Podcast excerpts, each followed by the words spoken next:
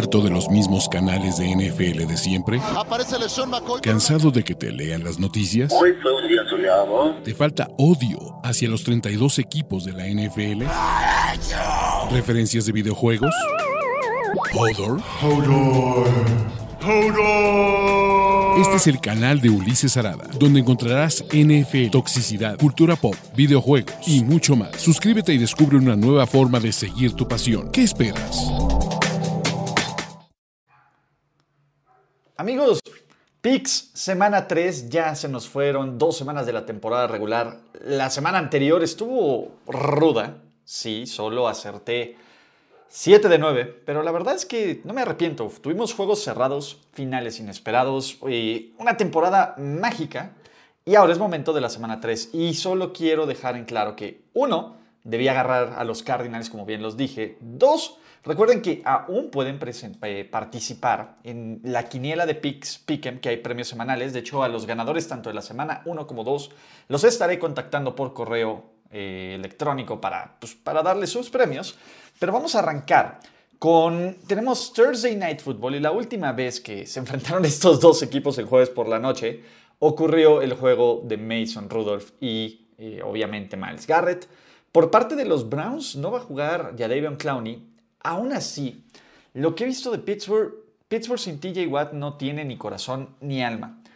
Y seamos realistas, la verdad es que los Browns deberían de estar invictos. Suena horrible, está del riel, no es algo que esté chido, pero Cleveland es un mejor equipo en casi todas las facetas fuera de coreback que los Steelers. El problema es que los Steelers no tienen línea ofensiva. Primer pick de la semana, vamos con los Cleveland Brownies que van a ganar aparte por 7 puntos. No creo que esté parejo. Ojalá y me equivoque, pero no creo que esté parejo este juego. Cleveland es una máquina, muchachos. Y, no veo cómo Pittsburgh puede avanzar el balón. Y Pittsburgh perdió contra un equipo aún mucho más cutre, como lo fue, eh, como lo fue Pats. Pero bueno, ¿qué más tenemos? Vámonos a los juegos ya del domingo, 12 del día. Los Saints visitan a los Carolina Panthers. Carolina puede ser, para muchos, el peor equipo de la NFL. Para mí es el peor equipo de la NFL. New Orleans, yo... Eh, lo que vimos de James, las tres entregas de balón, las cinco entregas de balón contra Tampa Bay, no se va a repetir. Esta defensiva es una máquina y se van a comer vivos a los Panthers. De hecho, si aún usan a los Saints en su Survivor, es un pick arriesgado, pero es un buen pick. ¿Qué más tenemos? Probablemente el juego más cutre de toda la semana. Sí, probablemente el juego más cutre de toda la campaña que es los Texans visitando a los Bears. Dos ofensivas malonas, dos rosters cutrezones. Me gusta mucho lo que he visto de Houston, ¿no? Y me gusta mucho cómo este equipo de Houston ha competido contra buenos equipos, los Colts, los Broncos, ¿no? Chicago viene de una forma decepcionante y creo que Matt Everflus está en el mismo papel de no dejar lanzar a Justin Fields. Este es el partido donde lo van a dejar lanzar y que los Chicago Bears van a ganar. Ese para mí, muchachos, la visita de los Kansas City Chiefs a los Indianapolis Colts es el juego más difícil de toda la semana. Y ustedes dirán, ¿por qué si los Colts son un desastre, los acaban de blanquear los Jaguars? Sí, los Colts son una basura acá. Pero si alguien le juega bien los Colts de Frank Reich, son estos Kansas City Chiefs de Andy Reid. Todavía creo que, uno, hay talento a la defensiva. Y, y lo importante aquí es, si juega Shaq Leonard, mi pick son los Colts. Si no, mi pick son los Chiefs. Pero ni de chiste ni le apuesten a favor a los Chiefs ni vayan en el Survivor. Tengo que dejarlo un poquito en el, en el caso de los Chiefs, pero aquí me estoy, soy, soy, el, soy el cobarde. Este va a ser mi, este juego va a ser mi Arizona Raiders de la semana pasada. Estoy casi seguro que van a ganar los Colts, simplemente no tengo, pues sí, no tengo, ¡ah! me faltaron las piedras para decir los muchachos. Pero venga, ¿qué más tenemos? Juego de la semana, muy probablemente. Pocos, esperábamos que los Buffalo Bills se fueran, eh, más bien, pocos esperábamos que los Dolphins estuvieran invictos. Los Dolphins que tuvieron este regreso espectacular de 21 puntos en Baltimore la semana pasada. Tú a chiquito bebé ya está, por lo menos estadísticamente, entre los mejores quarterbacks de la liga. Esta ofensiva con Tariq Hill, con Jalen Waddle, con Mike McDaniel, funciona muy bien. Y de hecho este es el juego, si de por sí no le creíamos a Miami, que creo que ya le creemos a Miami, Miami puede dar este salto de autoridad y decir somos el mejor equipo de la conferencia, de la división por lo menos, porque de la conferencia americana, digo, tenemos los Chiefs, tenemos otros. El problema es que están enfrentando a unos Buffalo Bills en modo FU total, constante y sonante, ¿no? Creo que Buffalo es un equipo dominante. Los Bills llevan 14 triunfos seguidos, 14 triunfos seguidos por 12 o más puntos. Este equipo de Buffalo no gana, humilla a su rival. Creo, y por lo menos con mi preconcepción del inicio de la temporada, que Buffalo es un mejor equipo que Miami. No significa que Miami no pueda competir. Simplemente creo que a Miami le falta un poco más. Con base en esa preconcepción, tengo que seguir eligiendo a sus Buffalo Bills como el equipo que va a ganar este juego, pero va a estar cerrado. No esperen una paliza. Y bueno, ya en los pronósticos de apuestas revisaremos y pensaremos qué más sigue, ¿no?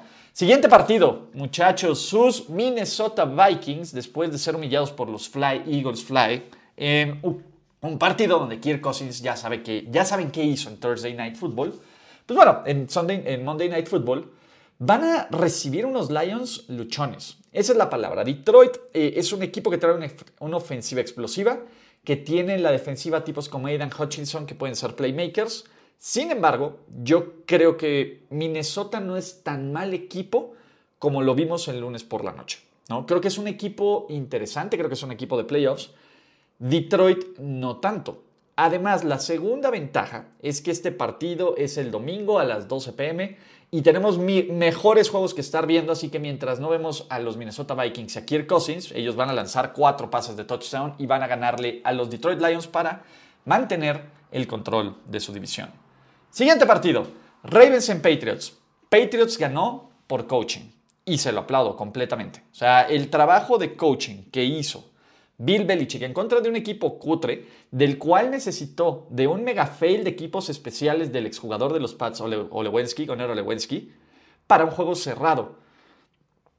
Mac Jones no trae absolutamente nada. O sea, no esperen que Mac Jones ponga números tú a chiquito bebé. Este es el juego donde por lo menos la defensiva secundaria de Baltimore va a decir, vamos a ganar la mayor cantidad de, de, este, pues sí, de confianza posible y donde Baltimore tendría que ganar sin problemas, ¿no? A menos de que el centro fomble dos veces, que creo que es una de las cosas que los Ravens arreglaron en el draft. Los Patriots tendrían que generar 3, 4 entregas de balón para estar cerrado este partido. Yo no le compro nada en los New England Patriots, uno de los peores equipos de la liga. ¿Qué más tenemos? Sus Bengals contra los Jets. El año pasado, los Jets dieron la sorpresa con Mike White ganándole a los Cincinnati Bengals las cosas han cambiado muchísimo aquí, muchachos. ¿Por qué? Uno, Cincinnati no ha ganado. Cincinnati es el único equipo de la liga, el único equipo de la liga que en ningún momento de los dos partidos que han disputado han estado arriba en el marcador. Nunca han jugado con una ventaja. Joe Burrow dijo, ya, se acabó, voy a borrar social media, vamos a business as usual. Y si bien los Bengals se han visto mal, también seamos realistas, están a un par de jugadas de poder estar 2-0. Creo que Cincinnati va a estar medianamente bien en el transcurso de la temporada. Los Jets dieron su Super Bowl el año, eh, la semana pasada en contra de los Cleveland Browns. Creo que es un equipo que va avanzando en la dirección correcta, pero no está en la categoría de Cincinnati. Cincinnati le urge ganar. Si Cincinnati no gana este domingo, sí ya pónganle la decepción del año. Más juegos de las 12. Los Tennessee Titans reciben a los Las Vegas Raiders, dos equipos que sorpresivamente están 0-2, que este es un partido de eliminación, este también es un juego de playoffs total y absolutamente. Y tanto los Raiders, a ver, Tennessee se ha visto mal en todas las facetas. Una cosa es perder contra los Giants en casa, que se ves mal. La otra es ni siquiera meter las manos, porque eso es lo que ocurrió, contra Buffalo. Los Raiders compitieron contra los Chargers, bien. Pero pues los Raiders también aquí eh, terminaron por tirar una ventaja de 20 puntos este, y por coaching, porque Josh McDaniels en contra de los Cardinals. Yo creo que los Raiders van a seguir hundiéndose en esta mediocridad porque Josh McDaniels es parte de esta mediocridad. Los Titans van a ganar en esta semana, muchachos, y los fans de los Raiders me van a odiar. Más partidos, vámonos a los juegos de todavía mediodía. Los Fly Eagles Fly visitan a los Washington Commanders en el juego de revancha de Carlson Wentz, bueno, uno de los muchos juegos de revancha de Carlson Wentz. Filadelfia es un equipazo. Jalen Hurts es un... ¿Se acuerdan cuando se cagaban de la risa cuando yo les dije que Jalen Hurts podía estar en la conversación de MVP?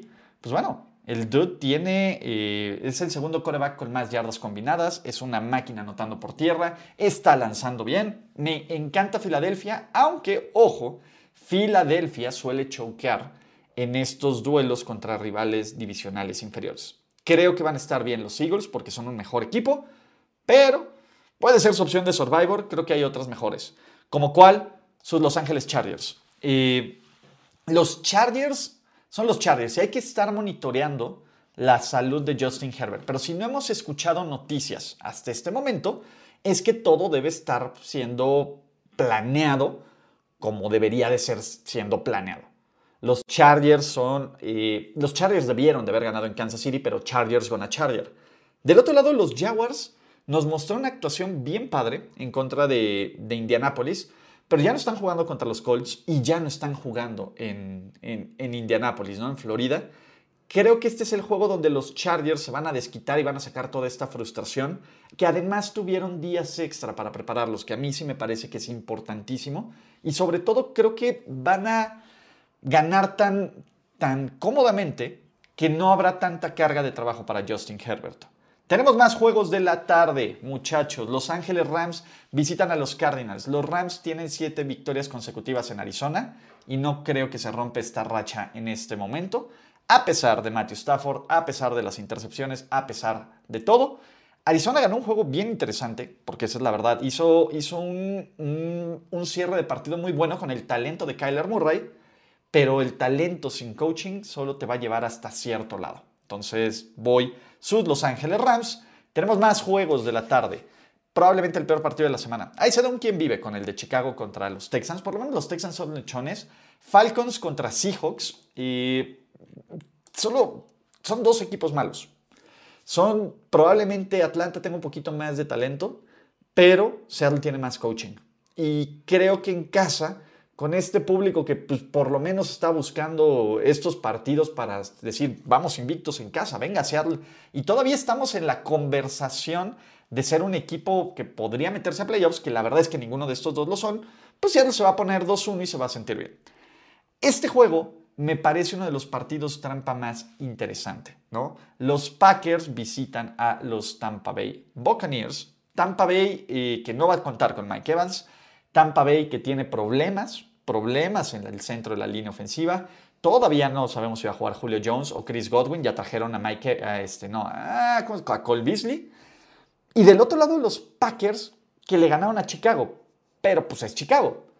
Green Bay, este es el juego que necesita Green Bay demostrar que puede competir contra el talento elite de la conferencia nacional. Si bien Tampa Bay no está al 100%, Tampa Bay ha hecho las cosas, para ganar y para ganar en contra de una defensiva dominante. Y esto es a mí por eso que me gusta este equipo de Tampa Bay, por una defensiva, sobre todo Devin Bush, eh, ¿cómo se llama? La defensiva secundaria, Vita Bea, Shaq Barrett, todos están presionando al coreback, limitando el juego terrestre, limitando, pues en general, a sus rivales. Y creo que aquí a Green Bay le va a hacer falta y le va a doler esta falta de explosividad y playmakers yo voy con sus Tampa Bay Buccaneers. Y tenemos los últimos dos juegos, juegos nocturnos. Primero sus San Francisco 49ers visitando a los Denver Broncos. San Francisco de Jimmy G, no de Trey Lance. La, la Trey Lance manía se terminó desafortunadamente por lesión, porque a nadie se le desea eso. Y si hay un equipo de excepción tras dos semanas, aunque vayan 1-1, es el funcionamiento de estos Denver Broncos. A mí Denver algo no cuadra. O sea, Russell Wilson no se ve como Russell Wilson y a lo mejor es porque no está Pete Carroll. La defensiva de Broncos sí se ha visto bien, pero contra Seahawks y contra, y contra, contra los Texans. O sea, no es que sean las potencias de la liga. Del otro lado, creo que San Francisco encontró un fuego, una motivación y un, un este, ¿qué les puedo decir? Un, un, un edge bien interesante y me parece que este equipo sabe que tiene mejores posibilidades con lo que saben de Jimmy G con la incógnita que era Trey Lance. Y este es el juego donde la defensiva de San Francisco domina, donde el juego terrestre se impone Y habrá que ver si juega o no George Kittle, muchachos. Pero yo voy con su San Francisco 49ers. Además, Jimmy gana 3 de cada 4 partidos como titular. Así de sencillo, ¿no? Con San Francisco. Último partido. Monday Night Football, donde los Dallas Cowboys visitan a los invictos. Sí, no es broma, no es typo, no es nada. Los invictos New York Giants. Y los invictos New York Giants me parece que también son otro de estos equipos que es un milagro. Yo todavía, pues bueno, Randy Bullock evitó que ganen, bueno, más bien les dio la victoria en la semana 1 y Baker Mayfield les dio la victoria en la semana 2. Creo que el coaching y lo que está haciendo Brian Dable con muy poco talento es de todo el valor del mundo, de todo el valor del mundo. Lo que sí es un hecho es que Dallas Creo que aún con Cooper Rush es un mejor equipo que los Giants. Y sobre todo es un mejor equipo por dos factores.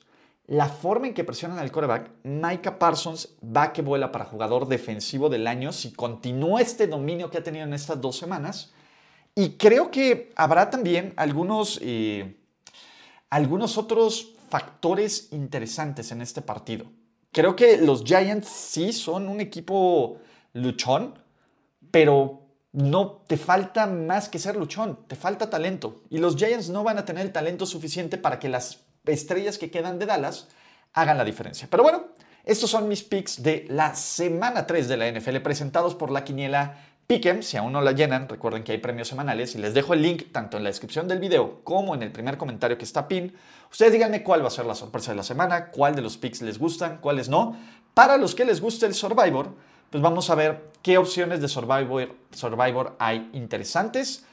Yo tomaría, me gustan los Vikings, me gustan los Ravens, me gustan los Eagles y me gustan los Rams. Esas serían mis tres opciones de, mis cuatro opciones de Survivor, muchachos.